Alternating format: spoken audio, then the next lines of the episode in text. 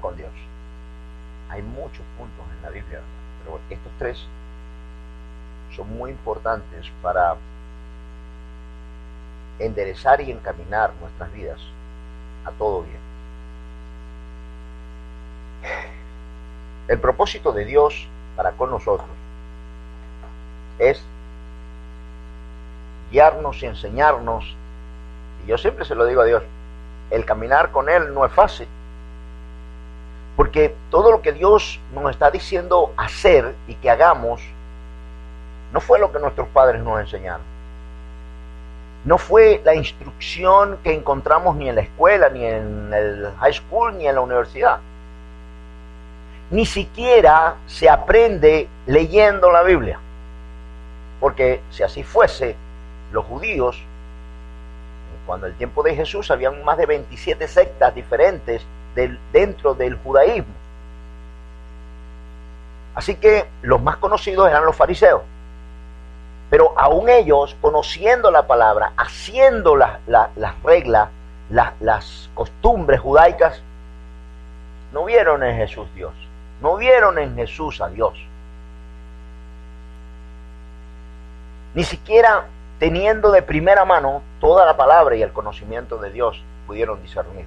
Así que tenemos que llegar a un punto donde tenemos que entender que la única forma de conocer a Dios es como Dios dijo que era la única forma, a través del Espíritu de Dios, a través de la muerte de Jesús, la sangre y la redención de nuestras almas, a través del arrepentimiento, el bautismo y la renovación en el Espíritu, en el alma del hombre. Yo siempre lo he dicho, tenemos una raíz, y se va a oír fea, que es maldita, de que no podemos entender, ni oír, ni comprender a Dios.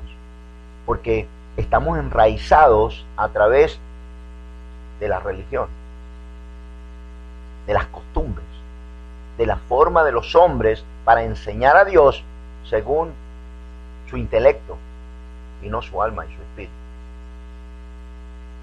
Así que la única forma, yo puedo pararme aquí 20 años. Y si usted no ha nacido de nuevo, y si usted no tiene el Espíritu de Dios, y si usted no se confronta con Dios, no importa cuánto yo haga, no importa cuánto yo hable, no importa cuánto yo diga. Aun si tu corazón no está preparado, tampoco vas a recibir de Dios. Pero si en un momento Dios te habla, si en algún momento Dios te enseña, te muestra que quieres renovarte, cambiarte y transformarte, si en algún momento Dios te confronta contra ti mismo diciéndote, tienes que cambiar. Hermano, ¿te digo qué? Ese es Dios. Ese es Dios. Y si esto es lo que hay en tu corazón, corre a hacerlo. Porque Dios está poniendo su misericordia para contigo. Hazlo. Cuando yo conocí al Señor, yo tenía miedo de caer en una secta religiosa. Yo tenía miedo de que de que por emoción yo me pusiera a buscar a Dios y la emoción pasa. Y yo no quería eso para mí porque yo no había sido ni siquiera monaguillo en una iglesia. Cuando íbamos a la iglesia era porque alguien se había muerto. O porque, no sé, un, bautizo de alguien. Pero no éramos devotos. Pero si le preguntaba a mi papá, mi papá era, era católico. Y más brujo que él no había.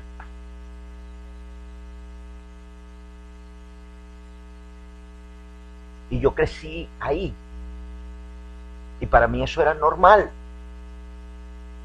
Pero el que yo creciera ahí y yo lo viera normal no quería decir que estaba bien.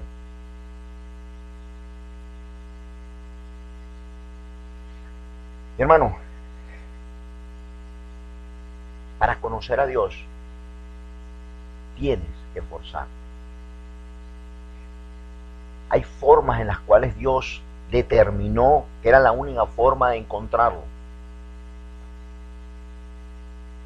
Si no entro por ahí, si no entro por la puerta, que es Jesús, si no entiendo, si no comprendo, si no abro mi corazón, si no le busco, el reino de los cielos no es religión, no es costumbre, no se trata de lo que yo creo o lo que yo quiero. No se puede hacer muy tarde en tu vida comprender estas cosas. Mientras más rápido lo veas, lo entiendas, lo comprendas, mientras más rápido te pongas para con Dios a preguntarle, a pedirle, a clamarle, porque yo no creí en nada. Pero un día sí me confronté con Dios y le dije, Señor, wow, yo sé que lo que tú vas a hacer si tú existes, lo vas a hacer conmigo y sin mí. Pero Dios, si tú existes, si tú existes, yo te pido de todo mi corazón que me pongas entre los que creen. Dios, que hagas una obra en mí porque yo no creo, yo no sé, yo no entiendo. Pero si tú existes, te pido, Dios, agrégame, hazlo. ¿Qué era lo que yo le estaba diciendo a Dios? Lo que yo le estaba diciendo a Dios es, mira, yo no sé si tú crees o no, pero por si acaso, si de verdad tú existes, hazlo. Hazlo conmigo. Añádeme. Porque si tú existes, tú vas a hacer todo eso que está en tu palabra. Y yo voy a quedar fuera. Yo no quiero quedar fuera. Te pido misericordia para mí. Te pido, Dios, misericordia. Esa noche yo tuve el primer encuentro con el Señor. Sobrenatural. Dios me enseñó, me mostró su misericordia. Si tú no clamas, si tú no entiendes, si tú de alguna forma pretendes o crees que te mereces la bendición de Dios, ya estás fuera ninguno de nosotros. Yo no merezco estar aquí. Ninguno de nosotros merece estar aquí, sino por la misericordia de Dios. Y ahí es donde somos bendecidos de estar aquí y tener la oportunidad de conocer de Dios. De que Dios nos añada. Ahí es donde tú tienes que poner tu vista y tu corazón y decir, verdaderamente Dios está detrás de mí. Wow. Verdaderamente Dios quiere que esté con Él por siempre y para siempre hasta que no te rindas, mi hermano. Hasta que no te rindas, que empieces a buscar firmemente de todo tu corazón a Dios. La paz, la tranquilidad, el sosiego, la alegría, el gozo, la razón de vivir, la razón de cada día, no va a llegar a. Simplemente van a ser días que se desgastan, uno detrás del otro sin ningún sentido. Vacío aquí. Yo viví eso. Tú lo viviste. Fíjense, el primer mandamiento dice, amarás a tu Dios por sobre todas las cosas. Y este es el primer confrontamiento que el Señor pone en mi corazón y esto no lo traía, el Espíritu me lo está mostrando ahora. Que tú te confrontes contra ti mismo en entender que tienes que amar a Dios por sobre todas las cosas. Con toda tu alma, con todo tu corazón con toda tu mente y con toda tu fuerza. Este es el primer mandamiento y está contenida toda la Biblia. Y todo el conocimiento de la Biblia está contenido en este mandamiento. ¿Cuánto? Todos nos acordamos que antes a Dios le buscábamos para que Dios cumpliera mi sueño. Pues borra eso, es una mentira. Dios no está para cumplir tus sueños. Dios te llamó a ti para que tú cumplas los sueños de Dios. No se trata de ti, de lo que tú pides y de lo que tú quieres.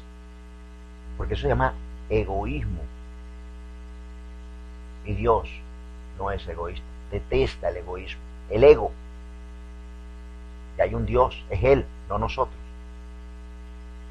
Que cuando venimos delante de Dios, es agradeciéndole porque respiro, porque vivo. porque no me falta nada. Ese Dios que han enseñado y que nos han enseñado por años, pídele a Dios, pídele a Dios, pídele a Dios, pídele a Dios, pídele a Dios, pídele a Dios. Y a Dios solo lo busco cuando lo necesito, cuando estoy mal, cuando estoy angustiado. Ese no es el mismo Dios de la Biblia. Léalo bien, adquiera conocimiento, dése cuenta que todo depende de Él para Él. Hermano, esto es para comenzar, porque nada de esto yo lo traía, pero el Señor siempre muestra en nuestros corazones la necesidad. Pero te voy, a, mostrar esto. Esto es fácil de entender. Esto es como que si alguien fue condenado a la silla eléctrica. Condenado a la silla eléctrica. Todos nosotros fuimos condenados por nuestros pecados. No solo los nuestros, sino que, los que venían desde Adán y Eva. Fuiste condenado, tú vas a morir. Morimos. Vivíamos, pero estábamos muertos. Eso dice la Biblia. Llega un momento que llega un hombre que se llama Jesús y dice, mira, yo voy a morir por ti. Salte de esa silla eléctrica y yo me voy a sentar por ti. Wow. Pensé que nunca ibas a llegar. ¿Tú has visto la hora que es? ¿Tú sabes cuánto te estaba esperando yo aquí que te sentaras y me, me da un infarto? Wow, Jesús, la verdad es que qué inconsciencia la tuya. Casi me matan, así tuve que me mataran. Yo no, tranquilo, hijo. Yo conozco tu mal. Párate. Has perdonado y yo voy a padecer por ti. Ahí Jesús fue y padeció en la cruz. Y este que está aquí le dice, ah, por cierto, voy a salir de aquí, todos me lo quitaron. ¿No tienes unos tres mil, cuatro mil dólares para... Pues voy a salir a la calle, no, tengo ni carro. Dice, no, hijo, este, eh, te das cuenta que te salvé la vida. Sí, me salvaste la vida, pero me estás mandando a la calle sin nada. O sea, Jesús, ¿qué tienes tú en la cabeza? Tú tenías que pensar que me ibas a salvar la vida, pero me voy a ir a la calle sin dinero. dijo, mira, no tengo mucho, te voy a dar mil. Madre mía, mil dólares. Jesús, Jesús, ¿en qué época tú vives? ¿Qué hace uno con mil dólares, por favor?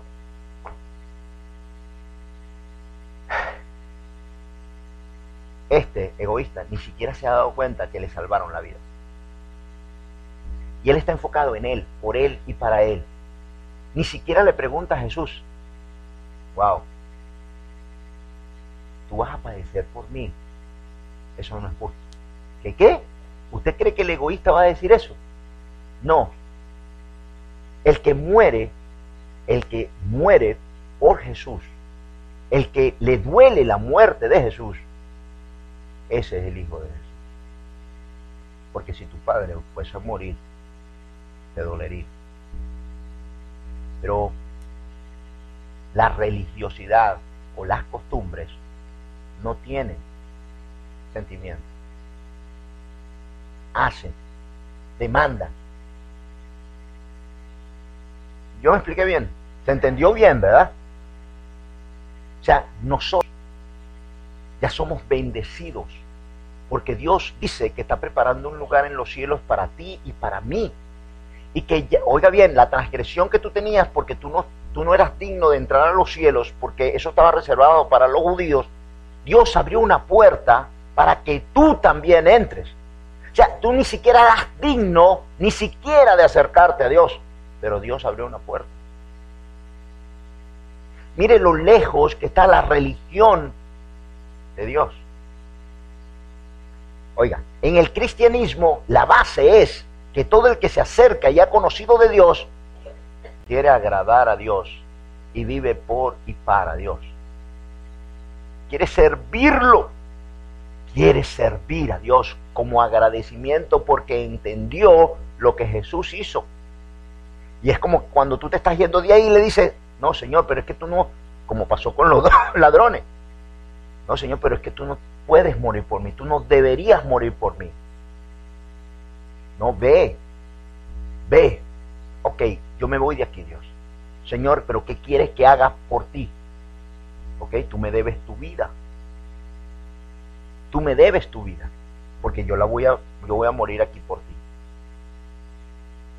Dios, dime, Jesús, dime qué quieres que haga, porque después que yo salga de esa puerta para allá, mi vida te pertenece. Yo voy a estar vivo allá afuera por ti. Por ti voy a estar yo vivo allá afuera. Dime qué quieres que haga. Ah, no, el otro apenas salga de esa puerta, mi vida es mía. Y se le olvidó Jesús. No se nos puede olvidar Jesús. Él es la razón por qué estamos aquí. Él es la razón de por qué vivimos y por qué vamos a ser traspasados de esta vida a una vida en los cielos. Yo quiero mostrarte los tres puntos. Hoy es la renovación como el águila. En la palabra de Dios habla del águila y la renovación del águila en nuestras vidas. Quiero contarte esto. El águila es uno de los animales que más años puede durar. Puede llegar a, tener hasta 70 años. A mí me sorprendió cuando, cuando, que es casi la vida de un hombre, cómo el águila puede llegar a, a durar 70 años. Pero hay un problema. Que el águila, cuando va llegando a los 40 años, tiene un problema. Su pico se empieza a encorvar y empieza a doblarse. La, la, el pico y las uñas del águila son casi lo mismo. Son, son hechos, crece como las uñas de nosotros. ¿Ok? y sus alas comienzan a ser tan viejas que comienzan a pesar mucho, así que ya no puede volar mucho, sus, su pico se dobla y sus garras se comienzan a encorvar. Así que el águila tiene que tomar una decisión si quiere vivir 30 años más. Si el águila quiere vivir 30 años más, tiene que pasar por un proceso tiene que tomar una decisión. Si él toma la decisión que quiere vivir 30 años más, esta es la renovación que habla la Biblia del águila. El águila tiene que buscar el lugar más alto.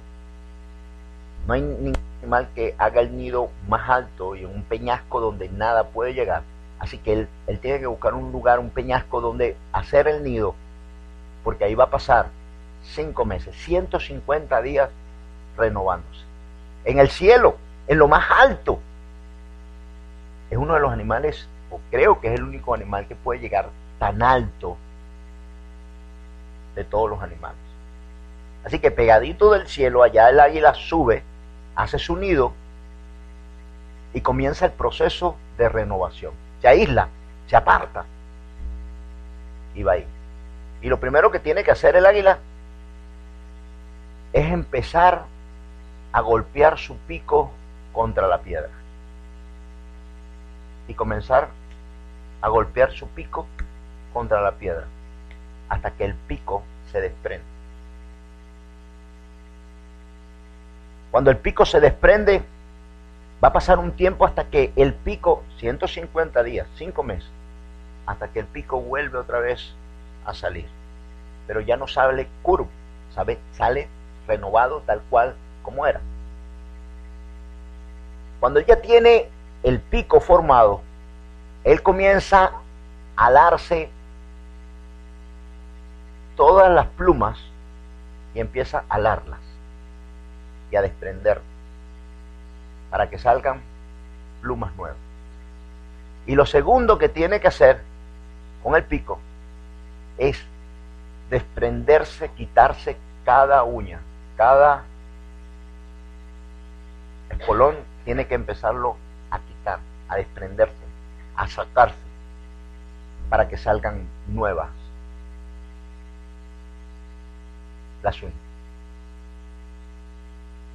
De eso depende la renovación del águila. Todo águila a los 40 años tiene que decidir en su vida si va a hacer esa renovación. Dios determinó así también en nosotros como el águila, si estamos dispuestos a hacer esa renovación. Te voy a leer, pero el final y el propósito de esta palabra de hoy es que tú entiendas que si tú estás dispuesto a ser renovado, Dios tiene un lugar para ti. Porque no se trata de religión, se trata de transformación.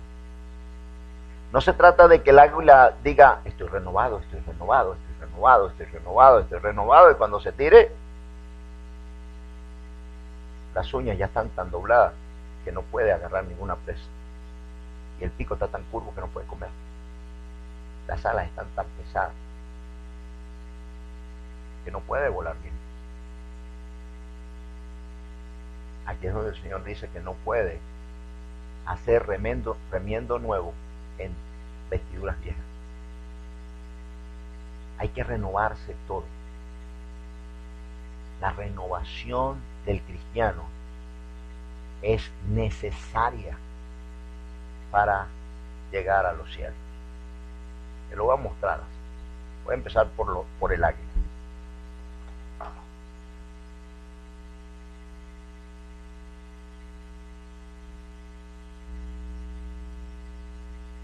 En el Salmo 103.1 dice, bendice alma mía a Jehová y bendiga todo mi ser su santo nombre.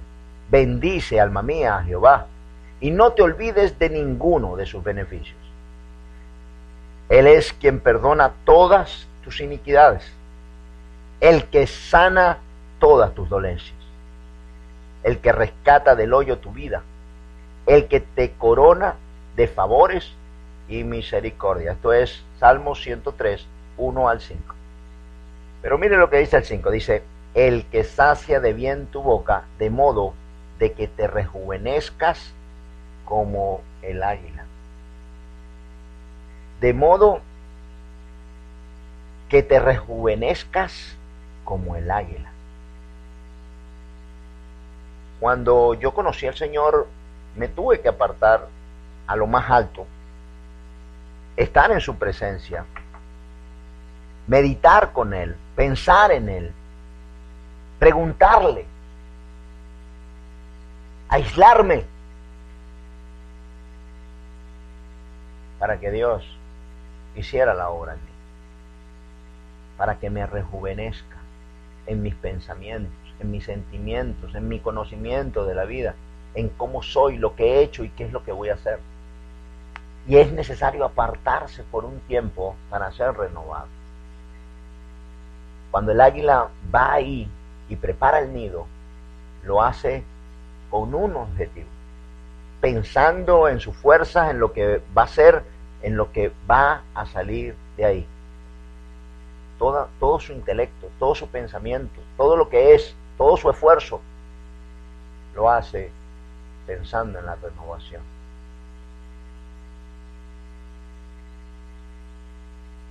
Algunas personas llegan a los 40 años con tanto dolor, con tanta frustración, con tantos problemas, con tantos recuerdos, con tanto mal, que no pueden ya volar, que no hay paz en sus corazones, que todo lo que ven es el mal y no el bien, donde en ellos no hay paz, sino que viene a su mente esa contaminación, ese mal, esa angustia, esos temores, esos pensamientos.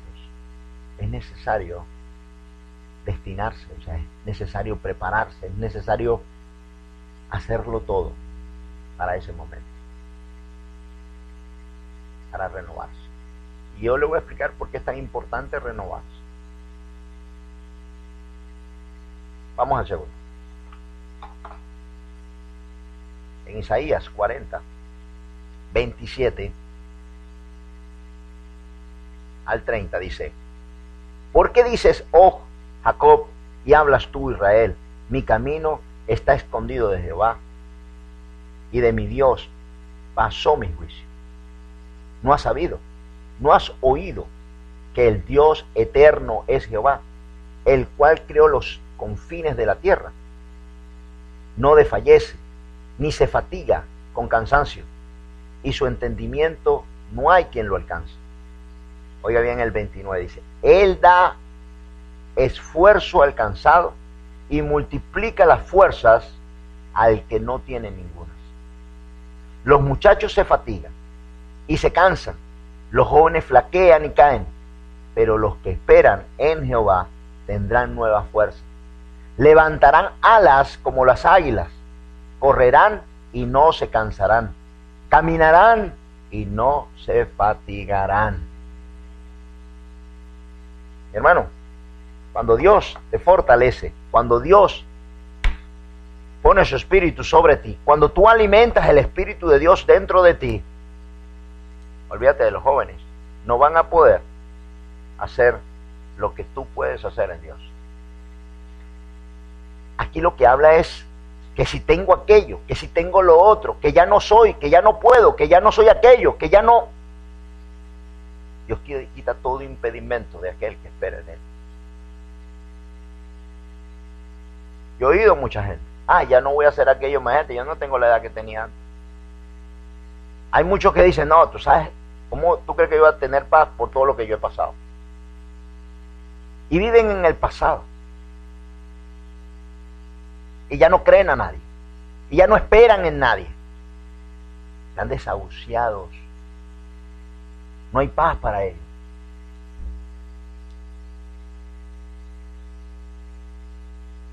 No han empezado y ya se dieron por vencidos. Pero los que esperan en Jehová, los que esperan en Dios, Dios dice que van a tener nueva fuerza. Ni los jóvenes, ni el inteligente, ni el sabio, sino Dios puede hacer la obra en ti. Y lo que tú buscas, y lo que tú estás esperando, y lo que tú anhelas, está en Dios. No en lo que tú crees. Y todos los que tenemos un poquito de edad, Siempre pensamos que la paz la íbamos a encontrar en, algo, en alguien. Y es mentira, ya sabemos que no, no se encuentra la paz en una casa, en un carro, en un negocio, en dinero. Ahí no se encuentra la, la paz. La paz está aquí adentro. La paz está aquí adentro. Brota de adentro hacia afuera. Nadie te la puede enseñar. Dios la puede depositar. Es un caminar con Dios. El cristiano tiene que estar entendido, comprendido que el cristianismo se trata de Dios y no de mí. Y que cuando le des vuelta a esto, vas a conocer la verdad. Y la verdad te va a hacer libre. Y vas a salir de tinieblas a la luz. Cuando tú entiendas que tu vida es por y para Dios. Porque Jesús lo dijo, porque el que no me entrega su vida, la perderá. Y Jesús también dijo, y el que no es conmigo, contra mí es. El Señor también dijo que sin Él nada podéis hacer. Sin mí nada podéis hacer.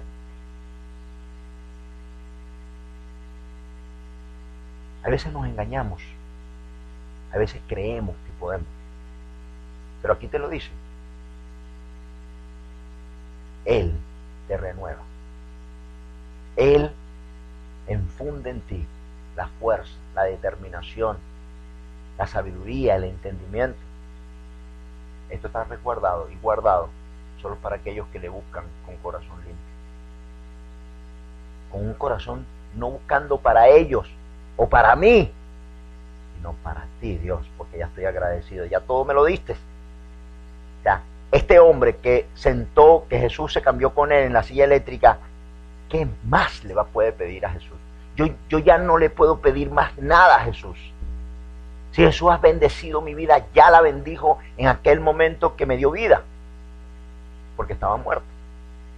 ¿Y acaso no estar muerto, no disfrutar estando sano?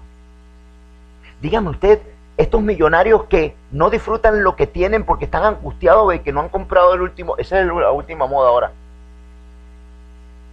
El, el último yate, el más grande, el más lujoso.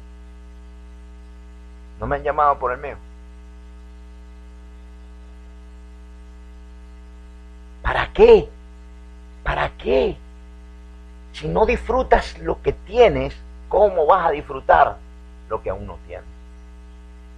Como si en la mañana yo me despierto todos los días con una sonrisa y le doy gracias a Dios y que eso no me lo quite nunca. Hermano, cuando yo me paro y me veo en el espejo y digo, wow, Señor, llegué hasta aquí con mis pies. Estoy sano. Wow, respiro. Señor, gracias.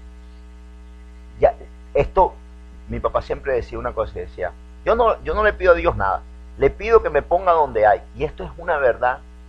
Yo por mucho tiempo decía, mi papá, imagínate, pidiéndole a Dios que lo ponga donde hay. Y después analizando esto dije, es verdad, Dios te pone en un trabajo y si tú eres laborioso, y si tú eres agradable, y si tú cumples con tu trabajo, y si tú te llevas bien con todo el mundo, te puso Dios donde estaba y tú puedes dañarlo o multiplicarlo. Y hoy le pido al Señor, le digo, Señor, dame la oportunidad. Del otro me encargo yo, Padre. Hay gente que donde entran contamina, daña, divide, destruye. Son gente tóxica. Señor, ya todo me lo diste. ¿Qué más te voy a pedir? Y esto no se puede engañar a Dios, no se le puede decir de aquí para afuera. Con tal de que el Señor no me quite lo que tengo, en pobreza o en riqueza, yo voy a estar bien. Yo no tengo problema. Porque he visto gente muy pobre, feliz de la vida. Y dándole gracias y contento por lo que tienen. Y es muy poco. Y cuando yo veo aquello muy poco y yo veo lo que yo tengo, me da vergüenza decirle al Señor, Señor, por favor, Padre Santo, dame. Estás en aire acondicionado, estás en Miami. No te falta la comida. Tienes tanto. Wow. Aquí alguno vino a, eh, a pie a la iglesia. Pues hay personas en nuestros países que caminan dos, tres kilómetros para llegar a la iglesia. Y la iglesia no tiene aire acondicionado, un sin. Pero van ahí a alabar a Dios con todo gusto. Yo digo, ¿cuántos quieren? ¿Cuántos quieren y cuántos cambiarían su vida por tu vida en nuestros países? ¿Cuántos? ¿Cuánto tienes? ¿Cuál es el porcentaje de bien que tú tienes con respecto al mundo? Es muy alto. Es altísimo. Por eso ya yo, cuando me despierto, estoy contento porque sé que estoy bendecido. Sé que Dios ya me bendijo. Porque yo puedo, dígame la razón de por qué yo puedo estar triste. Por qué yo puedo estar descontento. Porque yo me puedo eh, quejar delante de Dios. Mis manos, mis pies, camino. Eh, tengo carro, tengo casa, tengo familia, tengo, tengo la bendición de poderlos servir a ustedes. ¿De qué me puedo quejar yo? ¿Cuál sería? ¿Qué? Hermano, se lo digo delante del Señor y temo mucho a Dios. Cuando me despierto, me despierto feliz, contento. Cuando llego aquí, lo hago con alegría, con contentamiento, sin pesadez, dándole gracias a Dios por todo lo que me ha permitido, que no me lo merecía. Y además de eso, me da vida, me une a su familia y me dice que soy heredero de todo el universo y de todo lo que él ha hecho. ¿Qué le puedes tú pedir a Dios? Entonces, ahí fue donde me di cuenta, hace muchos años, lo egoísta que yo era. que en mi mente y en mi corazón solamente estaba yo, no Dios. Y que mi, mi búsqueda de Dios era para que Dios bendijera mis sueños, lo que yo quería, lo que yo deseaba, lo que yo pensaba. Pero no era porque yo amaba a Dios. Hice las paces con Dios y me arrepentí. Y le dije al Señor, Señor, ¿sabes qué? Que toda mi vida fue una mentira. Porque sí, yo te decía que te amaba, pero te amaba por lo que tú me dabas. Señor, pero hoy estoy preparado para que me des lo bueno y lo malo. Y si tú me envías lo malo, yo conozco tu amor, que aún en lo malo va a ser bueno. La primera vez que hice esta oración te digo que me asusté. Pero le doy gracias a Dios porque aún la muerte, si Dios me la manda hoy, va a ser bueno para mí porque Dios no me puede mandar, ni te puede mandar a ti nada más. Si viene de Dios, es de bendición. Dios es bueno. Amén. Por eso es muy importante que yo vea en mi alma y en mi corazón, porque lo único que te conoce a ti es Dios mejor que a ti. Que tú, el mejor que te conoce, mejor que tú mismo, es Dios. Así que es bueno ir delante de Dios y que Dios estremezca tu, tu ser, tu alma, para verificar cada día y Dios te, te haga un tester de saber que tú sí vas a los cielos. Porque yo todos los días me autochequeo. Cuando usted ve a alguien tirado en el piso así, hey, ¿está vivo o está muerto? Yo todos los días chequeo a ver si estoy vivo, estoy muerto. Si yo me, oiga bien, yo me desperté agradeciendo a Dios, porque yo estoy entendiendo, es porque yo nací de nuevo, es porque yo entiendo la gracia de Dios en mi vida, es porque fui redimido a través de la sangre de Cristo y que en mi alma solo hay agradecimiento para Dios. Y esa alabanza que dice, alma mía, y todos los días se lo digo, estés cansada, estés como estés, estés pasando lo que te pasa, aunque haya cansancio, alábale, alábale, porque si hoy te sientes bien, es porque Él ha bendecido tu vida. Voy a leerte esto, y es muy importante que lo entendamos. Muchas veces decimos o declaramos que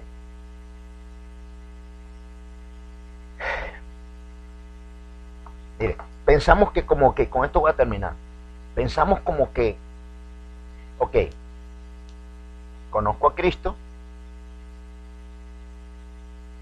no hago nada, pero ya yo soy salvo. De esto no se trata el cristianismo. Creo, ¿cómo le explico? Yo, yo siempre digo, ¿verdad? Siempre digo que mi tío Manuel tiene 40 años en la universidad y nunca se graduó. Porque es el que limpia, el de mantenimiento.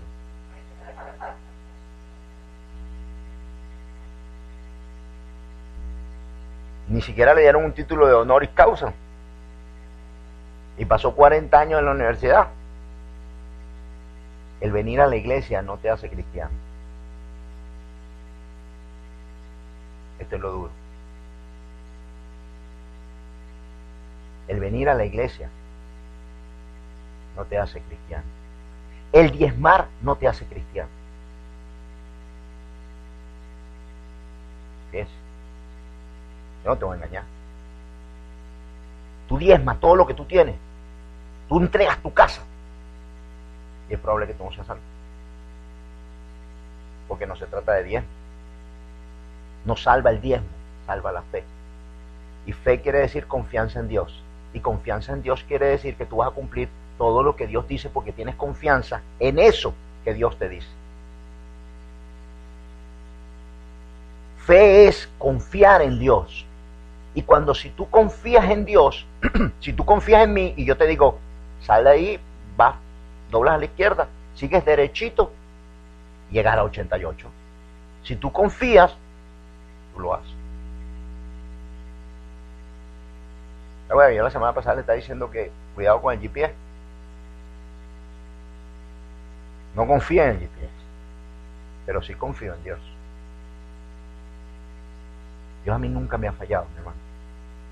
Dios a ti nunca te ha fallado. Tenemos que aprender a definir las cosas. Aprender que fe no es saber que Dios existe. Fe es confiar en Dios y hacer lo que Dios dice. Esto es fe. Ahora, si yo no conozco la Biblia, ¿cómo voy a cumplir lo que Dios dice si no lo sé?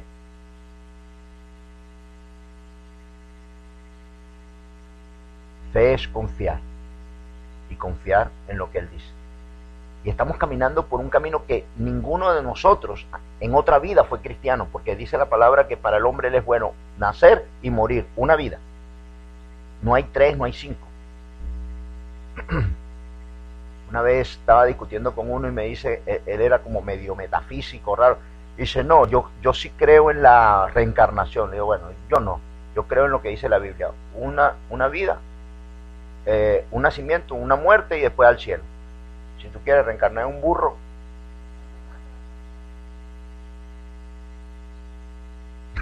no. Yo prefiero esa promesa de ir a los cielos. ¿Ah? Hasta los burros hablan. Mi hermano, no, esto no es religión, esto es una forma de vivir. ¿Por qué es una forma de vivir? Porque a ti no te puede costar ser cristiano, a ti no te puede costar venir a la iglesia, a ti no te puede costar leer la palabra, a ti no te puede costar orar. Es una forma de vivir. Yo tengo que introducirme en esta vida, yo tengo que introducirme en esta forma de vivir, yo tengo que aprenderla, yo tengo que conocerla, me tiene que gustar, me tiene que nacer, lo tengo que sentir, quiero, necesito, desear ser cristiano, necesito con toda mi alma y mi corazón serlo, estar enamorado de Dios, decirle a Dios, vivir por y para Dios, esto es ser cristiano. Dígame. Si esto no hace en mi alma Oiga bien, si no sientes esto, no te importa. Pero ahora sabes que hay este camino. Y esta es la bendición y la misericordia de Dios en saber lo que no es para entonces decir, Señor, yo lo quiero. Aquí se basa la misericordia de Dios. Porque yo, como algunos, tampoco sentía esto. Y yo no soy mejor que tú, ni fui mejor que tú. Pero a su tiempo, en mi alma, en mi corazón, le dije a Dios, ¿sabes qué? Yo quiero eso que el pastor dice. Yo lo deseo. Yo me voy a enfocar, Dios. Yo, yo voy a tratar. Yo, yo te prometo que voy a hacer todo lo posible para alcanzarlo, tomarlo, si tú quieres, Señor. En tu misericordia. Dame. Regálamelo, Dios. Déjame verlo, déjame sentirlo, entenderlo. Oiga bien, porque esto es una forma de vivir, porque Dios lo que nos está llevando es una transformación, a un cambio, a una renovación, como el aire. Te voy a leer esto. Voy a leerte. Mira lo que dice. Tito 3, Tito 3, 4. Dice, Tito 3, 4. Dice, oiga, yo me voy a parar de todo modo donde es importante. Dice, pero cuando se manifestó la bondad de Dios, nuestro Salvador, y su amor para con los hombres, nos salvó, no por obras de justicia que nosotros hubiéramos hecho. No nos salvó porque nosotros somos buenos. No nos salvó porque nosotros éramos los más buenos de este mundo. No nos salvó porque habíamos hecho algo que nos merecíamos la salvación. ¿Qué dice aquí? Nos salvó no por obras de justicia que nosotros hubiéramos hecho, sino por su misericordia. ¿Por qué nos salvó Dios? ¿Por qué nos salvó Dios? No lo merecíamos. Nos salvó porque Él es bueno, no porque nosotros somos buenos. A muchos, tú le preguntas, ¿por qué tú tienes que ir a los cielos? Y te dicen, ah, porque yo no he hecho ningún mal, porque yo soy bueno.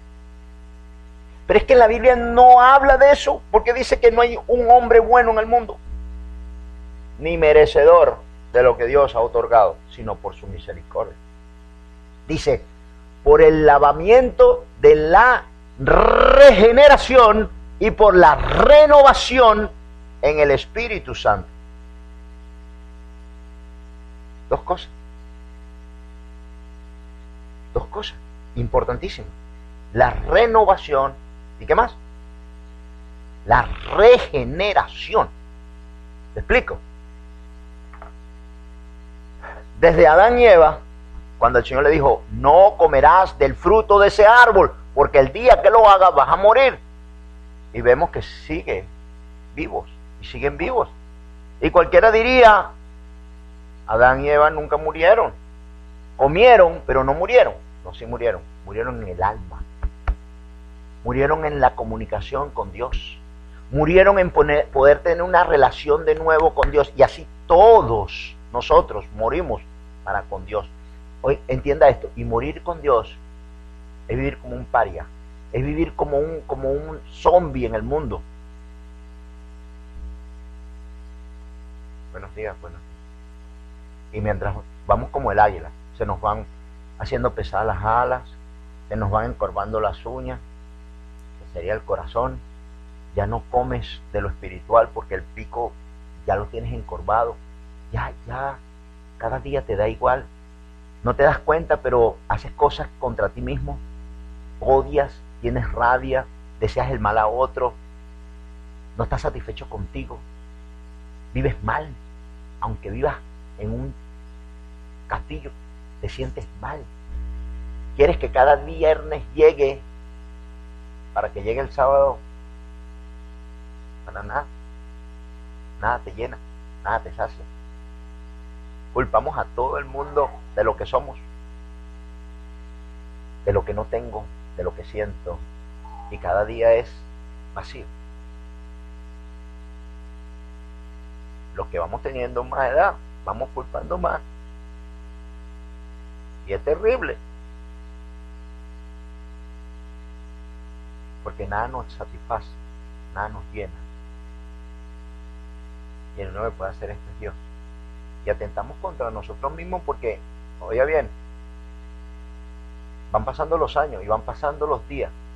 Y quiero que cada viernes llegue para que se termine la semana y tener un sábado y lo que me estoy haciendo es más viejo. Y voy saltando de viernes en viernes. Sin sentido. Busco algo que me llene, pero nada nos puede llenar. Nada nos hace. Por esto Dios quiere que te renueves, que te transformes Dios quiere repotenciar tu alma, tu corazón. Dios te quiere dar vida una vez más, la vida que no conociste. Yo no me di cuenta que en mi vida yo estaba buscando a Dios y no lo sabía.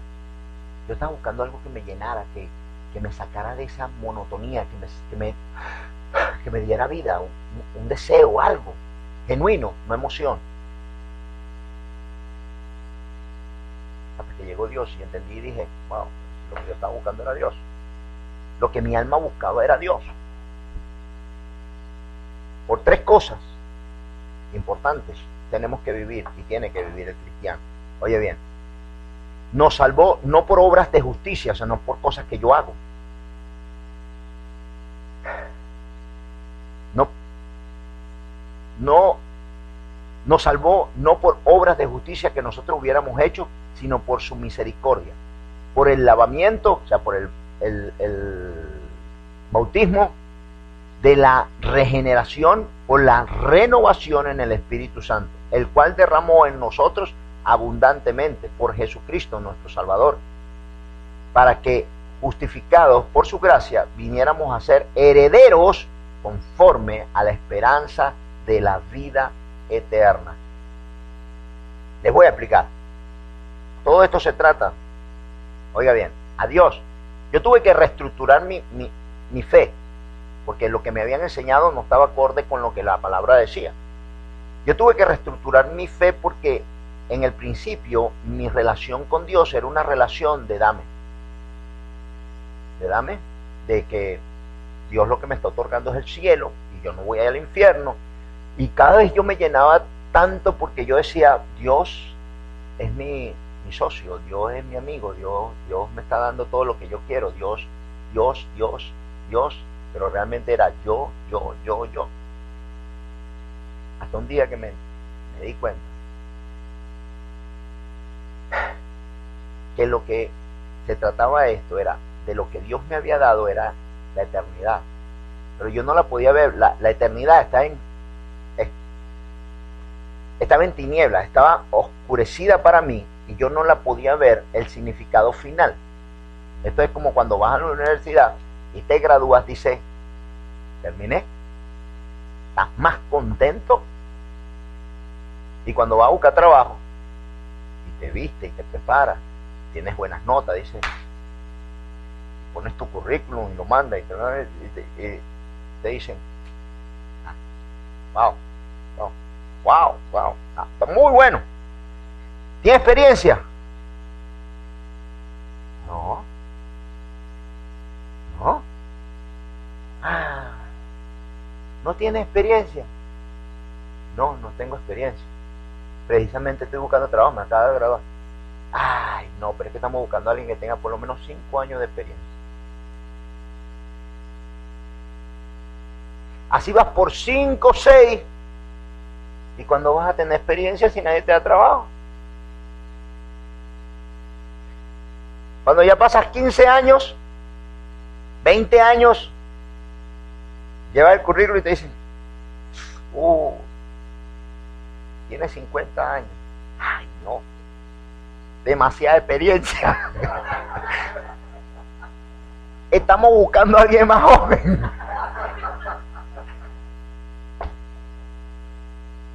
ah, no, usted está sobrecalificado.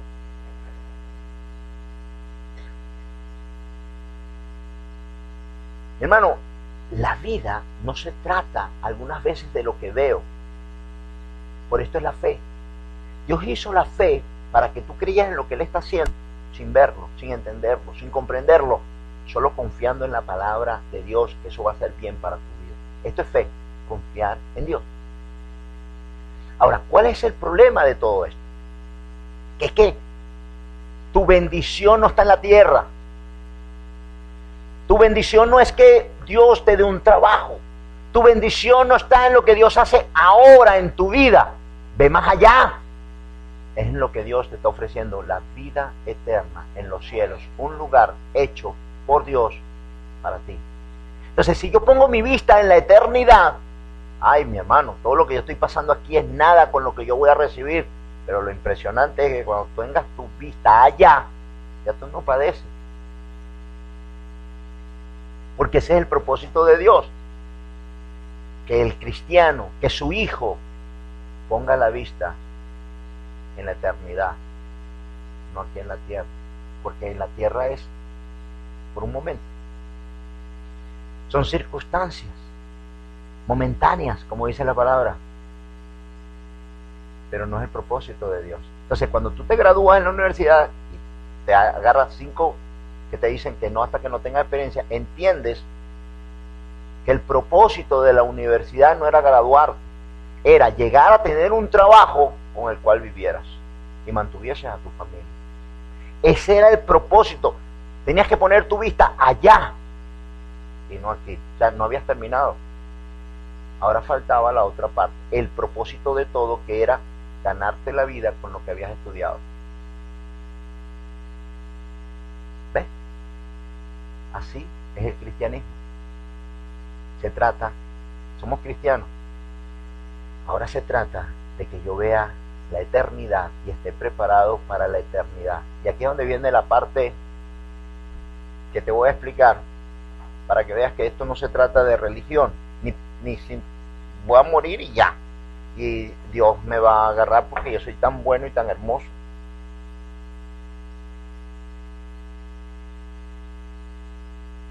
Vamos a primera de Corintios, con esto terminamos. 15, 35. De todos modos, aquí hoy, papás, no hay barbecue.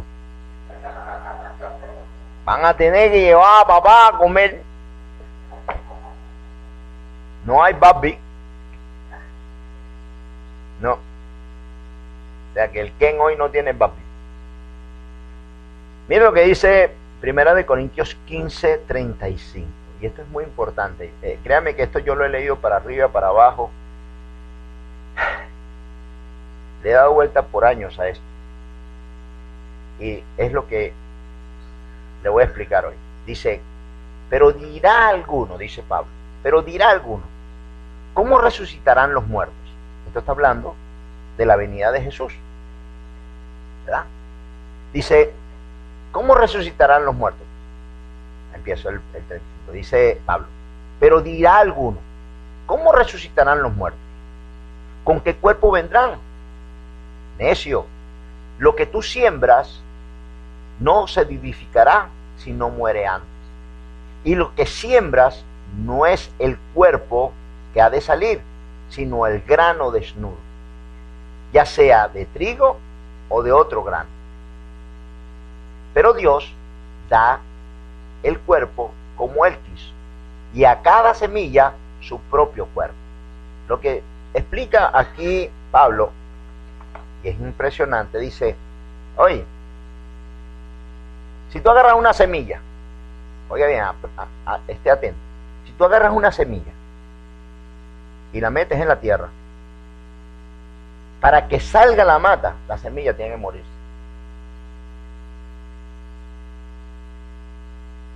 No vive, muere y se transforma de una semilla seca con agua a una matita. Así que para que esto suceda, la semilla tiene que morirse para que salga la mata. Y Dios hizo en cada semilla una forma. A esto es lo que se está. Quiero, quiero que vaya entendiendo que para que la semilla germine, tiene que morir y dejar de ser semilla. Para que nosotros vivamos en los cielos, nos es necesario morir para que el cuerpo físico se convierte. Sí. Para que ustedes se den cuenta que esto, esto no, no es por, ah, yo soy bueno y el Señor me va a llevar a los cielos. Entienda esto, dice. El 39 dice, no toda carne es la misma carne, sino que una carne es la de los hombres, otra carne es la de las bestias, otra la de los peces y otra la de las aves. Y hay cuerpo celestial y cuerpo terrenal. ¿Eh? Hay cuerpo celestial y hay cuerpo terrenal. Pero una es la gloria de los celestiales y otra la gloria terrenales. Una es la gloria del sol, otra la gloria de la luna y otra la gloria de las estrellas. Pues una estrella es diferente de otra en gloria. Así también es la resurrección de los muertos. Oiga bien, asimismo es la resurrección de los muertos. Se siembra en corrupción, resucitará en incorrupción. Madre mía. Está hablando de nosotros. Dice que se siembra en corrupción y se cegará en resurrección. ¿Verdad? Sí dice eso. Dice, así también es la resurrección de los muertos se sembrará en corrupción, o sea, en pecado, resucitará en incorrupción. ¿Qué quiere decir esto? Que es necesario que nosotros muramos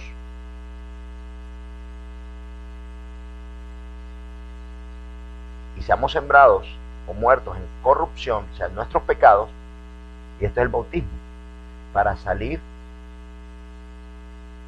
en resurrección. Jesús muere en la cruz y muere carnal. ¿Y cómo resucita? En gloria.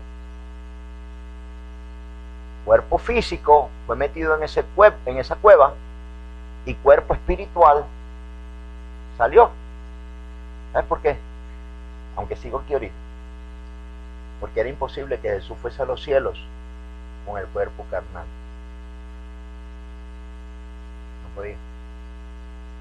Era necesario que Jesús pasara de lo terrenal a lo espiritual o a lo celestial. La misma transformación que hizo Cristo, nosotros en este cuerpo la tenemos que hacer. Debemos sembrar cuerpo terrenal y debe salir cuerpo espiritual. Mire lo que dice. Dice el 43. Se siembra en deshonra, resucitará en gloria. Se siembra en debilidad, resucitará en poder. Se siembra en cuerpo animal, resucitará cuerpo espiritual. Hay cuerpo animal y hay cuerpo espiritual. Así también está escrito, fue hecho el primer hombre, Adán, alma viviente. El postrer Adán, espíritu vivificante. Esto está fuerte, dice, porque el, el 43, 44 dice, se siembra en cuerpo animal, resucitará cuerpo espiritual. ¿Sabes a qué se refiere aquí la Biblia? Cuerpo animal. Al cuerpo que teníamos antes, sin Cristo, sin Dios. Se considera cuerpo animal. Por eso dice, ir por todo el mundo y predicar mi evangelio a toda criatura. Criatura, no hijos de Dios. Mucha gente en el mundo piensa que todos somos hijos de Dios. No. Eres hijo de Dios cuando recibes el Espíritu Santo y eres adoptado por Dios a través del Espíritu de Dios. Dice el 42, eh, el 46. Más, lo espiritual no es primero, sino lo animal. Esto está hablando de Jesús y de, de Adán. Más, lo espiritual no es primero, sino lo animal. Luego lo espiritual. El primer hombre es de la tierra, terrenal, Adán. El segundo hombre es el Señor, es del cielo. ¿Cuál el terrenal? Tal también los terrenales. O sea, nosotros venimos de dónde? Del terrenal, que era Adán. ¿Y cuál el celestial? Tales también los celestiales. Así como hemos traído la imagen del terrenal, o sea, nuestro Padre y desde Adán, traeremos también la imagen del celestial, Jesús. Pero esto digo, hermanos, que la carne y la sangre no pueden heredar el reino de Dios, ni la corrupción hereda la incorrupción. He aquí os digo un misterio. No todos dormiremos, pero todos seremos transformados en un momento, en un abrir y cerrar de ojos, a la final trompeta, porque se tocará trompeta y los muertos serán resucitados incorruptibles y nosotros seremos transformados, seremos transformados, porque es necesario que esto corruptible se vista de incorrupción y esto mortal se vista de inmortalidad. Cuando esto corruptible se haya vestido de incorrupción y esto mortal se haya vestido de inmortalidad, entonces se cumplirá la palabra que está escrita, sórdida es la muerte en victoria. Explícote para que lo entienda bien.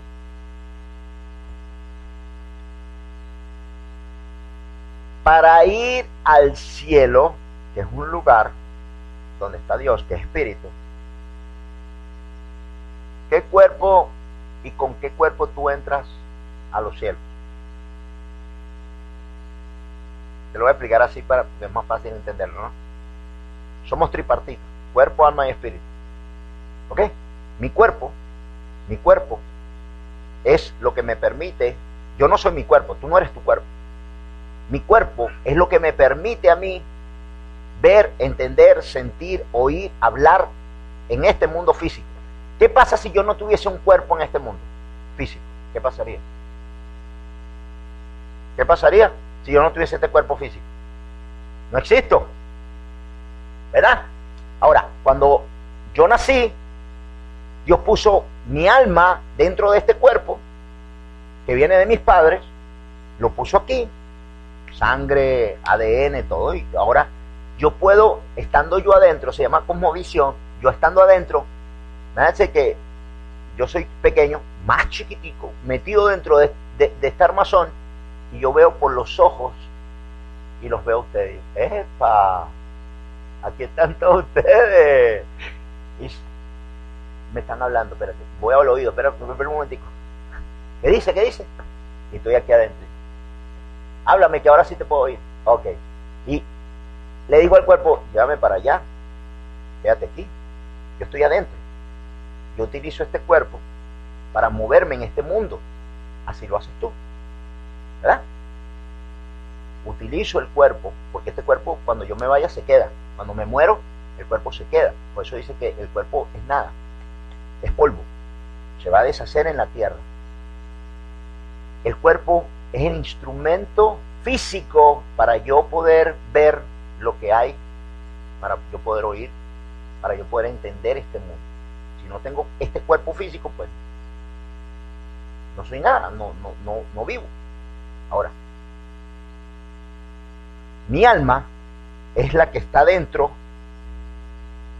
y yo necesito traspasar mi alma para el cuerpo espiritual. Por eso es que la Biblia habla tanto de un cuerpo espiritual. ¿Por qué?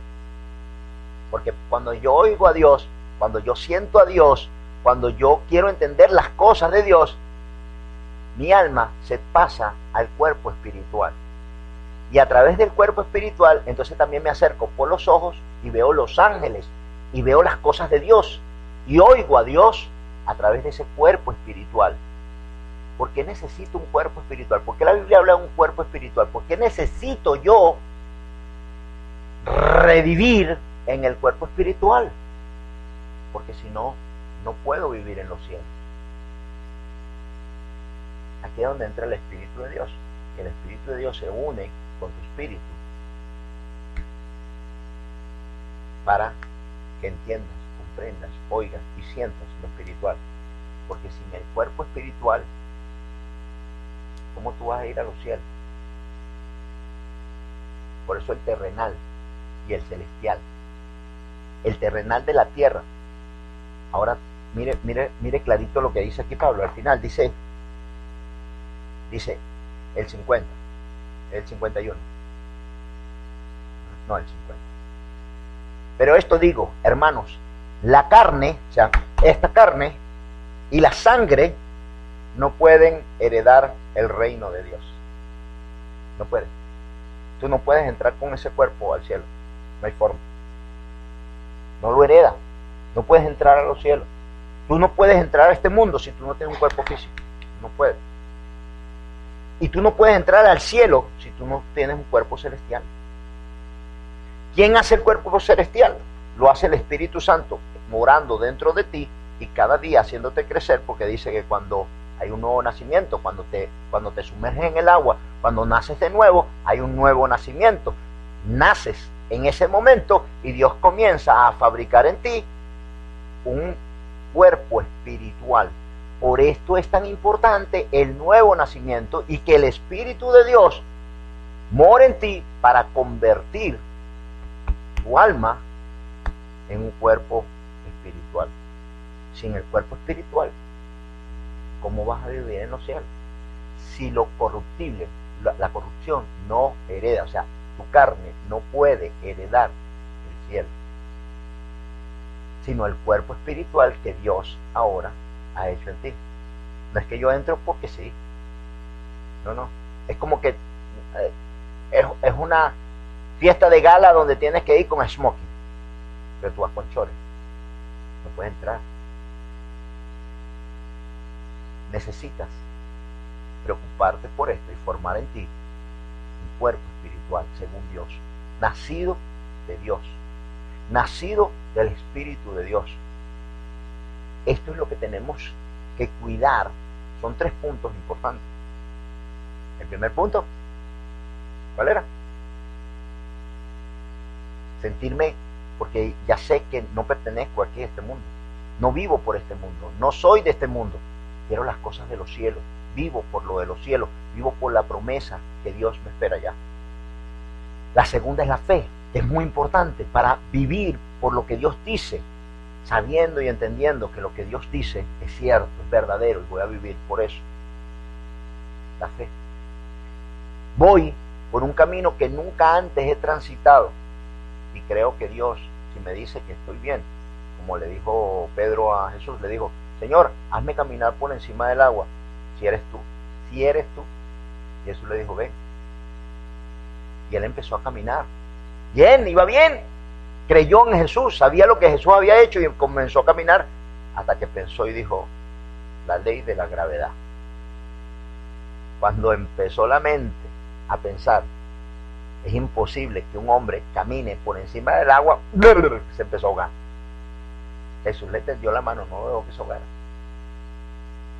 El único que caminó por el agua. Los otros se quedaron sentados. Pero la única experiencia de toda la Biblia que ha tenido caminar por agua fue Pedro. hermano, pídele a Dios y dile, Señor, si eres tú, ayúdame. Si, si me cuesta creer, ayúdame. Si me cuesta entenderlo, ayúdame. Si todas estas cosas que el pastor está diciendo son tal cual, Señor, ayúdame. Ayúdame. ¿Qué me pasa? decía yo, yo cuando era joven decía, soy tan duro de corazón, Señor, que yo no sé si tú algún día podrás entrar en mi corazón. Ayúdame, Dios. Ayúdame a creer. Ayúdame a entenderlo. Ayúdame. Hermano, estas tres cosas hay que guardar. Estas tres cosas hay que entenderlas y vivir por ellas. No pongas tu vista en la tierra, pon tu vista en los cielos. Vive por ellas. Lo que vivimos aquí en la tierra es por un momento y los que tenemos más o menos edad sabemos que cuando tenemos, nos acordamos, los jóvenes, los jóvenes nos ven bien, pero por dentro somos los mismos de los 18 años, somos los mismos. El problema es que ya el cuerpo no va acorde con la mente y con el corazón. ¿Se da cuenta? Pero el hombre dentro de su alma llega a un punto donde ya no, no crece más. Imagínense, en los cielos dice la palabra que el mayor es Cristo y tenía 33 años. el mayor en los cielos, es Jesús, es nuestro hermano mayor. Saque cuenta, mi hermano, dispóngase, aprende estas cosas, chequeese cada día, viva por ello.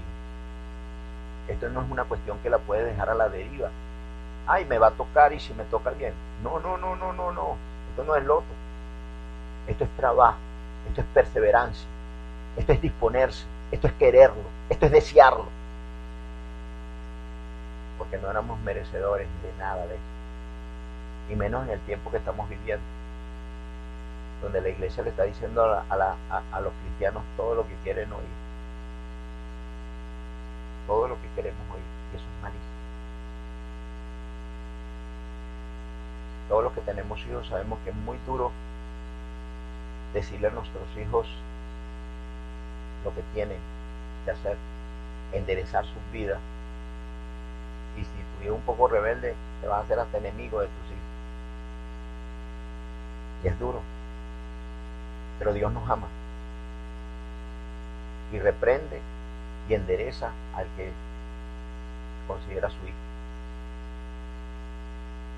Lo que vamos a recibir es muy grande, mi hermano. Vamos a heredar los cielos. Nosotros no vamos de sirviente a los cielos por Dios, no vamos a servir. Nosotros vamos como príncipes, como hijos de Dios a los cielos. Usted se imagina el tamaño de lo que usted va a recibir para que usted diga, Señor, llévame a mí porque tú sabes que conmigo lleva las de ganar. Y además, Señor, ¿qué sería del cielo sin mí? Van a empezar a preguntar, mire, ¿dónde está José? ¿Dónde está José? No nos merecemos nada. Y esto es lo que el enemigo ha hecho. Y, ha puesto en, el corazón de los cristianos preocuparse por esta vida sin entender que la bendición no está en esta vida, sino está en lo que Dios te está prometiendo, un lugar preparado para ti y para mí en los cielos eternamente, donde no hay dolor, ni preocupación, ni angustia, donde la luz de aquel lugar es Dios y la paz de Dios inunda todo aquel lugar. Amén. Vamos a darle gracias a Dios. Padre, te damos gracias. Te alabamos y bendecimos tu nombre, Señor. Y venimos delante de ti reconociendo nuestras necesidades. Dios, Padre Santo, ten misericordia de nosotros. Añádenos. Escribe, Señor, nuestro nombre en esa piedra. Padre, que en aquel tiempo, Señor, mi nombre y el nombre de mis hermanos esté inscrito, Dios, en el libro de la vida. Que estemos ahí, Señor. Que cuando se lea, Dios pronuncie mi nombre y el nombre de mis hermanos. Señor, te damos gracias hoy y te pedimos, Dios, que tu Espíritu, Señor, alumbre el entendimiento de nuestras almas. Que comprendamos, Dios, que esto no es religión, es una forma de vida. Es una forma de vivir, Dios, a través de tu Espíritu, de tu presencia. Forma en nosotros un cristiano, un espíritu, un hombre espiritual, Dios. Hazlo, Señor, para entender, para oír y para sentir. Esto, Dios, te lo pedimos en el nombre poderoso de tu Hijo Jesucristo. Amén. With the Lucky Land slots, you can get lucky just about anywhere. This is your captain speaking. Uh, we've got clear runway and the weather's fine, but we're just going to circle up here a while and uh, get lucky. No, no, nothing like that. It's just these cash prizes add up quick. So I suggest you sit back, keep your tray table upright, and start getting lucky. Play for free at LuckyLandSlots.com. Are you feeling lucky? No purchase necessary. Void where prohibited by law. 18 plus terms and conditions apply. See website for details.